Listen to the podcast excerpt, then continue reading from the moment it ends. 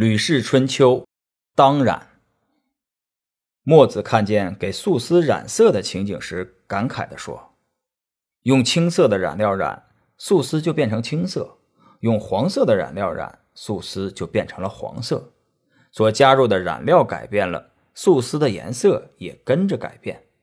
染五次就会变出五种颜色，所以染色不可以不慎重。不仅染丝如此，国家也有熏染的问题。”舜受到许攸、伯阳的熏染，禹受到高陶、伯益的熏染，商汤受到伊尹和仲悔的熏染，武王受到太公望、周公旦的熏染。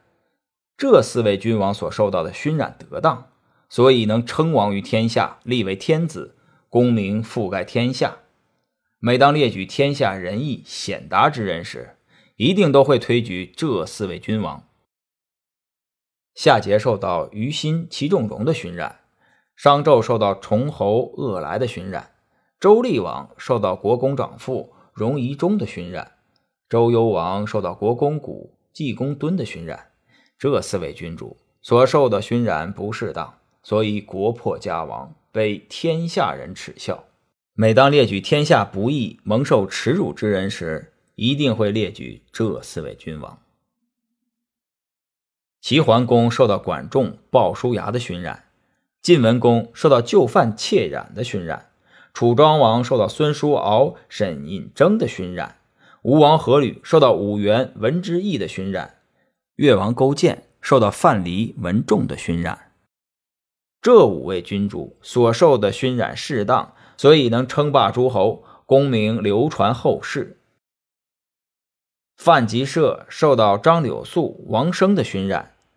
钟行衍受到黄吉勤、高强的熏染，吴王夫差受到王孙雄、太宰匹的熏染，智伯受到治国张武的熏染，中山上受到魏仪、演长的熏染，宋康王受到唐嫣、田不因的熏染。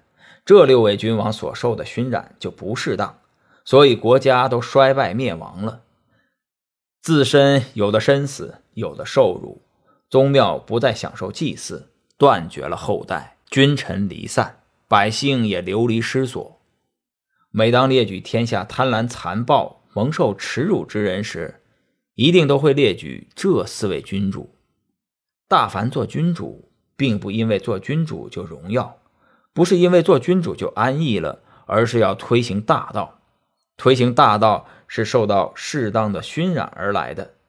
所以，古代善于做君主的人。在选择贤能的人才上多多的用心，在日常的政务上却比较超脱，这是掌握了做君主的正确方法。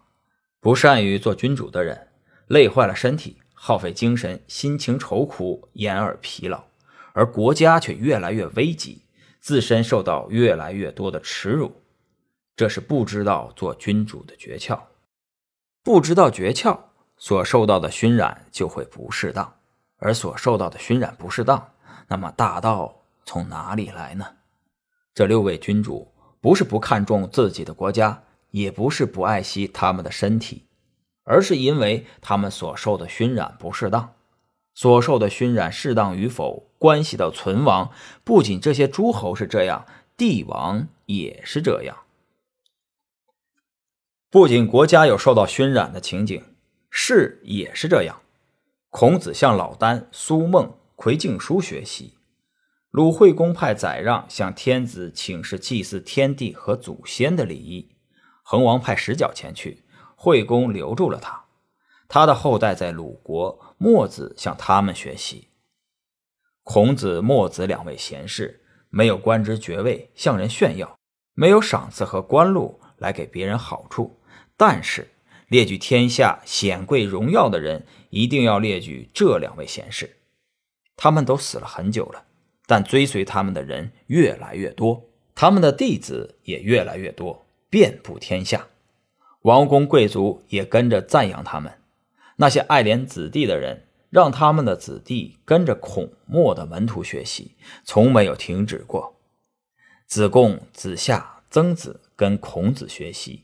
田子方跟子贡学习，段干木跟子夏学习，吴起跟曾子学习，秦华黎跟墨子学习，许范跟秦华黎学习，田忌跟许范学习。孔墨的后学显要尊荣于天下的太多了，数不胜数，都是由于受到的熏染适当。